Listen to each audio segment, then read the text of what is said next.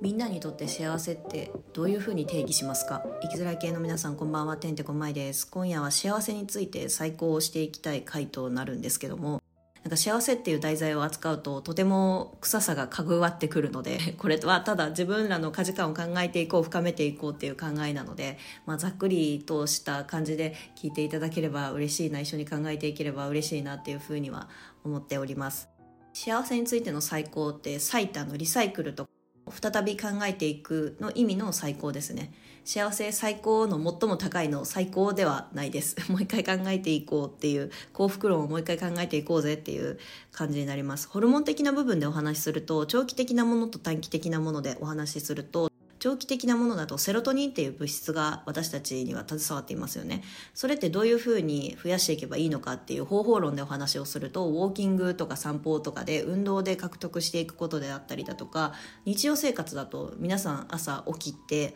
おはようって起きたら太陽の光浴びますよね。そうするとメラトニンっていうホルモンの材料の元となって睡眠サイクルがうまいように整っていくっていう形になっている物質です。でそのセロトニンってこう長期的に私たちにとって幸せとか幸福だなって感じることをもたらしてくれるんですよね。だからうつうつしい気分になった時に体が重くてなかなか日常生活をうまく円滑に過ごせなくなるんですよ。経験したことがある人ならわかると思うんだけど朝起きられないし本当にトイレ行くだけでもしんどいしお風呂入るなんてもってのほかみたいな生活サイクルになっちゃうんですよね。でもそれが慢性的に続くと余計に悪いサイクルが完成しちゃうので社会復帰というか元気になる一つの手段として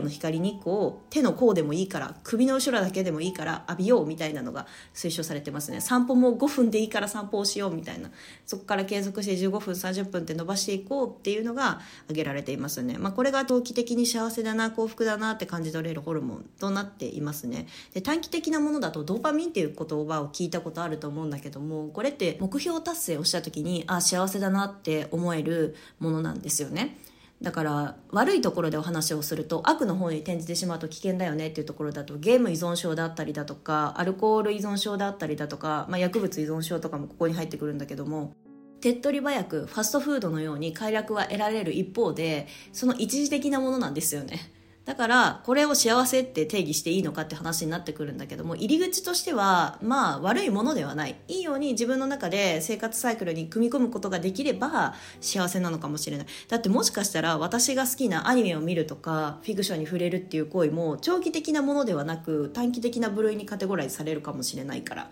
分類されるかもしれないから、なんかそういったところも今日は考えていければなって思うんですけども、まず最初にね、ホルモン的な物質的なお話で、長期的なものはセロトニンが影響するよ短期的なものはドーパミンが影響するよっていうところから切り口として話したんですけど私にとってね私にとって今現在2023年10月現在幸せとか幸福論ってどういうものかなってこうざっくりとすごい雑把にまとめた結論としては構造としてね目標達成が完了完遂することが幸せかなっていうのを思ったんですよ。フローチャートとしてはできない不満である状態があって第一にめちゃくちゃできないモヤモヤした不満が発生します。じゃあその後何か何かしら自分でアクションを起こす手ほどきをすることでできたできるっていう獲得体験が行われます。これが2番目ね。で3番目としてもうできなかったモヤモヤ最初にあった感情ですよね。から解放されたことによる快感。獲得体験。でそれで、まあ、プラスアルファ報酬お金であったりだとか人間関係が継続したりだとかっていう報酬の部分があると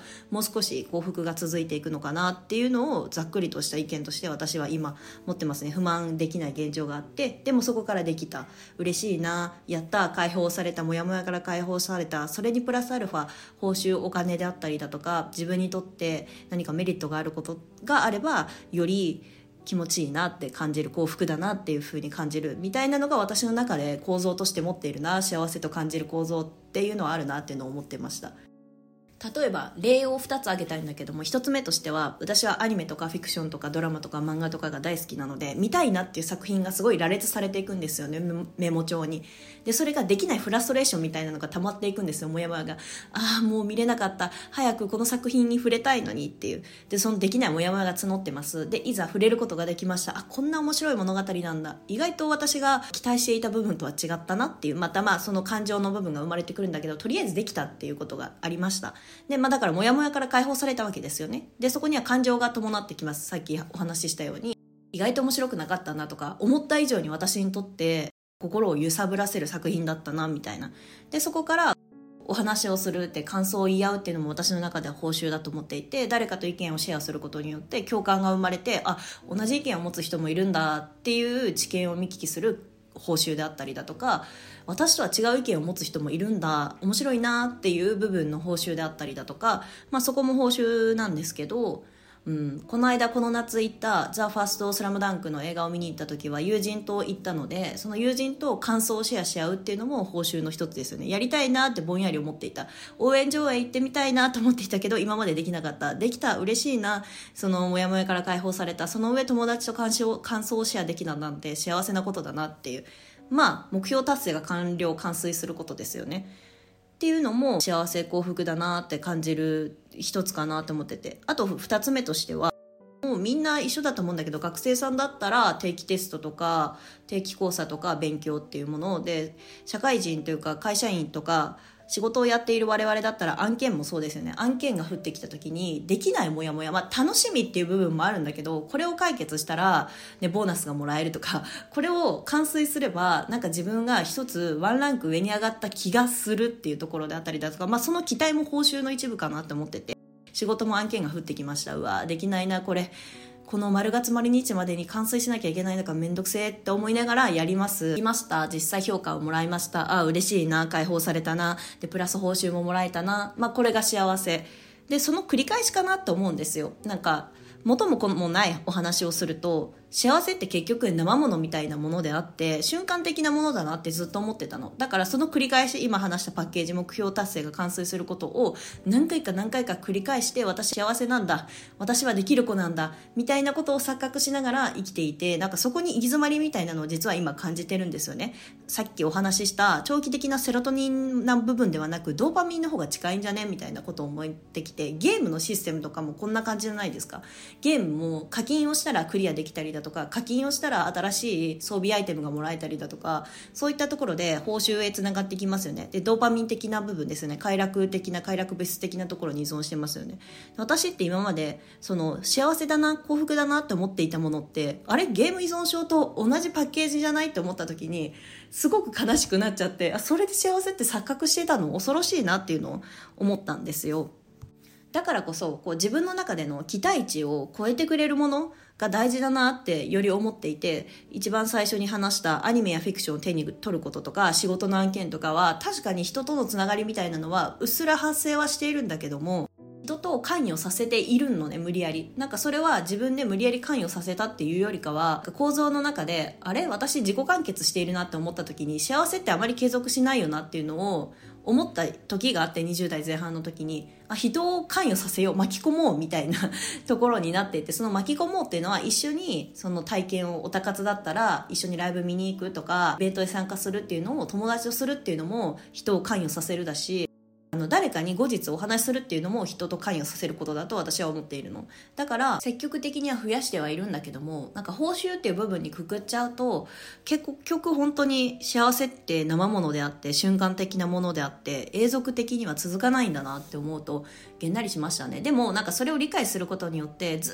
っとこれを得られたから幸せだって思える呪縛みたいなところからは解放されたかなと思ってて私ジョジョのフィギュアを所有していたんですよね。ずっと前に「解けないように空想」でもお話ししたと思うんだけどもずっと持ち続けているものはありますかっていう100の質問みたいなコーナーを自分で勝手にしたことがあってそこでジョジョのフィギュアみたいなお話をしたと思うんですけど当初は持ってました。半年ぐらい前はね。で、この半年間で全部手放したんですよ、ジョジョのフィギュア。本当にリセールバリューがあってよかった、しめしめと私は心の中で思ってるんだけど、リセールバリューというか、あんだけ所有をしていたのに、定価に近い金額で売買できたっていうのは良かったなっていう心持ちなんだけども、ふと、あ、いらないなって思ったの、私の生活の中で。もともと所有をしないたちなんかミニマリズムとかが10年ぐらい前に流行した時に自分もこの価値観って自分にとって必要な成分だなって思って取り入れるようにしたのね。たくさん手放していくとか。でも、よくよく考えた時に、私小さい頃から物を所有するってことタイプ的にあんまりなかったの取捨選択をせざるを得ない環境下だったから何が必要で何が不必要でっていうのが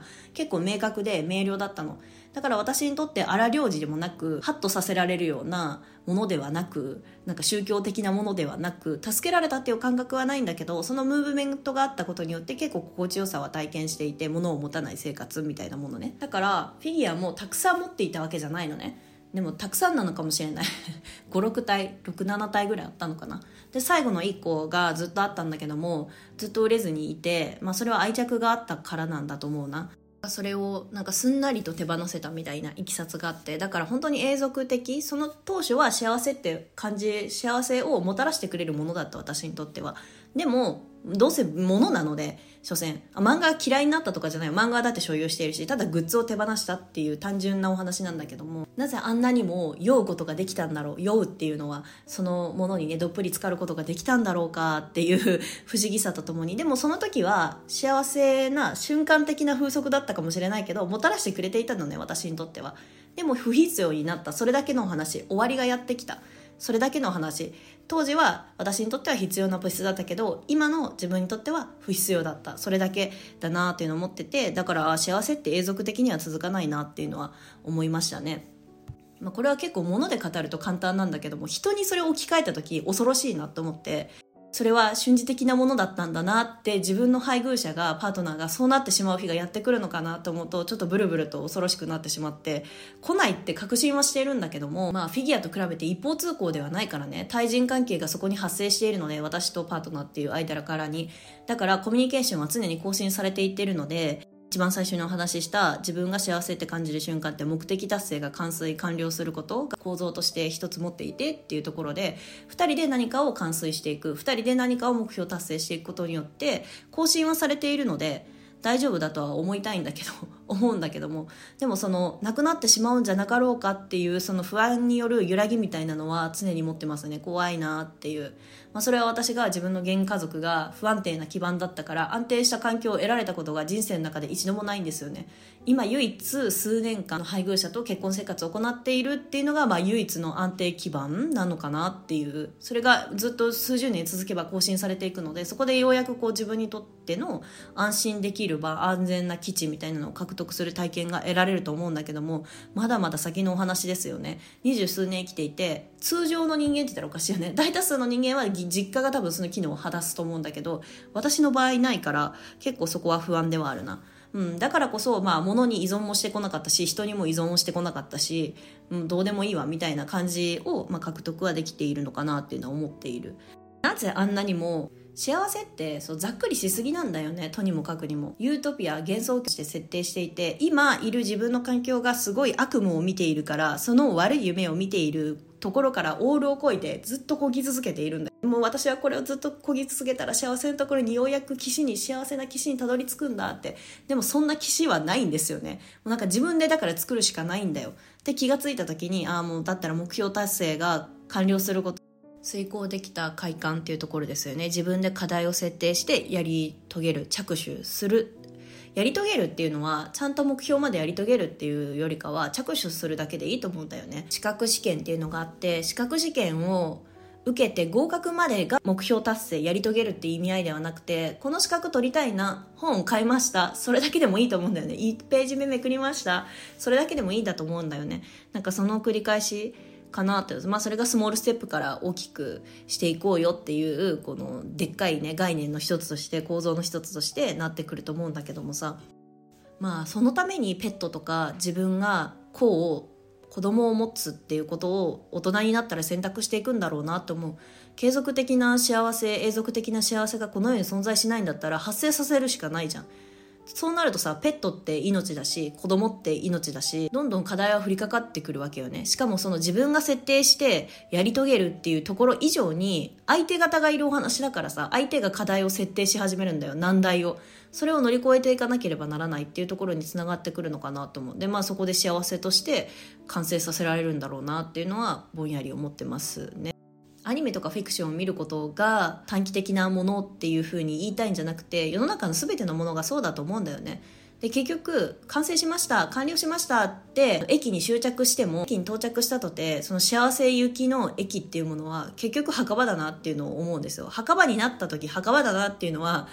あのざっくりしてるけども自分が死ぬ瞬間にあの時は幸せだったな苦しみだったなみたいな生産がなされるわけですよねずっと終わりのないさレールをさ走っているんだよ千と千尋の神隠しっていう有名なジブリ作品ありますよね。映画の一つのシーンの中でさ、顔なしと千尋たちが電車に乗って戻ってこれない駅だから戻ってこれないよみたいなお話を受けて進んでいく物語がシーンの中としてありますよね。あの感覚がすごい近い。結局あのレールをずっと行き着いた先には墓場しかないというか幸せっていう幻想とかにとらわれていて自分の中で。これを乗り越えたらじゃあ幸せになれるのかはい違いますっていうのが大人になるとだんだんだんだん理解してくるのね、まあ、子供の段階で理解する人もいると思うけども精神的にねあの発達している人とか環境ゆえにそういう風な価値観を獲得せざるを得なかった人々はもう幼少期から10代の時から分かっているんだよね。で結構絶望を抱えてそのままもう選択肢が分からずにあの悲しい選択肢をしてしまう人もいればもうずるずるとなんかしんどいしんどいって言いながら私のようにずっとしんどいなとか言いながら生きている人もいて結構残酷ですよね。あこんだけずっと悪い夢を見ていて今の私はずっと悪い夢を見ていてオールを越えていったらいい夢が見えるんだろうっていう悲しい現実。それにもうすがるしかないんですよね。それを設定していく、うん、だから本当に私にとっての幸せっていうのはもう簡略にまとめるのであれば生ものだし瞬時的なものだし永続的には続かないっていう、まあ、ネガティブ思考なのでね。そういった言葉になりますよね、まあ、それの打開策というか方法論の一つとしては目標達成不満できないことがあったらまずできるところまで持っていく。そうすると自分の心が解放されるのでプラスアルファそれに報酬人間関係対人関係を絡めるとよりいい方向性にはなるよね。それの繰り返しだよねっていうところに今の段階では私がそれが幸福論かなっていう思いですね。なんかとてもシステマチックでさ何も夢や希望やないよね。よく言われる幸福論とかってさがむしゃらに走っていって夢があって野球選手でもサッカー選手でも声優とか俳優とかでもいいんだけどもそこがあるからとにかく一生懸命目の前のことをやっていったら叶えられるって夢物語なんですよね。その中には私がさっき話していた目標達成を完了することが何回も階段で存在していてでそこで振り落とされる人もいれば挫折をする人もいて諦める人もいたりだとか結局険しい山を登っていくっていう比喩表現とかよく使われるけどもそこにたどり着きますね幸せって。まあそんなことをさ考え出すとさえー、そんな難しいものなの？人生絶望だわみたいなさ ところの価値観に短絡的思考に陥っちゃうからまあ簡単に言うと一番最初に言ったもうホルモンに頼ることですよね物質的なものに依存することですよねセロトニンっていうホルモンが人間の中に携わっているんだったらもう朝起きて太陽の光を浴びて、まあ、散歩しなくてもいいけど通勤とか通学とかで賄えてるんだったらそこで獲得していくっていうのが一番いいのかなと思いますね。毎日ってもっとイベント性があって華やかで日常はイベント化としているんだっていう感覚って10代頃までありますよね。まあ本当にそれはフィクションの影響の中で悪いところの一つでもあるんだけども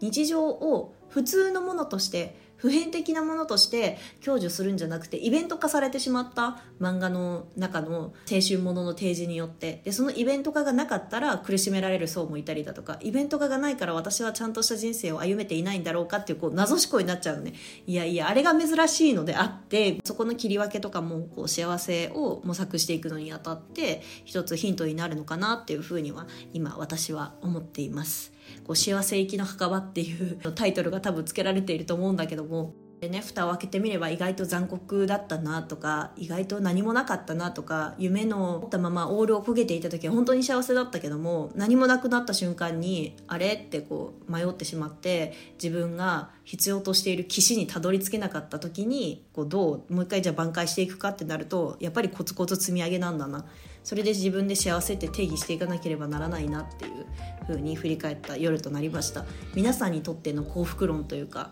幸せだなってこうずっと感じ取られるようなアクションとかイベントとかってありますかね、うん、私はね結局振り返ってみたんだけどアニメを見るとか漫画を読むとかも好きだけどもそれを自分にとってじゃあずっと幸福をもたらしてくれるかっていうとそうでもないのよね。旅行っていう事象に関しても今度お話ししたいなと思うんだけどすごく消費的なものだなって思ったの。こと体験とか言われて推奨されてきたけども物を持たずに自分のこう消費の中に取り込んでいった方が幸せだっていう価値観の一つね。脳みそは自分が物質だからフィギュアとかは火事になってしまったら燃えてしまってなくなっていくけども自分の中で経験したものって脳みそにインプットされているから自分がなくならない限りなくならないんだっていう説がよくありますよね。人気になりますよねそういう説。でもそうでもないんだねみたいなところが最近薄々感じ始めてきて考えすぎの結果なんだけどもまたそういったところにも言及というか考えていければなというふうに思っております。ここまで聞いてくださった皆さんありがとうございます。また次回もお聞きしていただけるとお会いできると嬉しいです。おやすみなさい。バイバイ。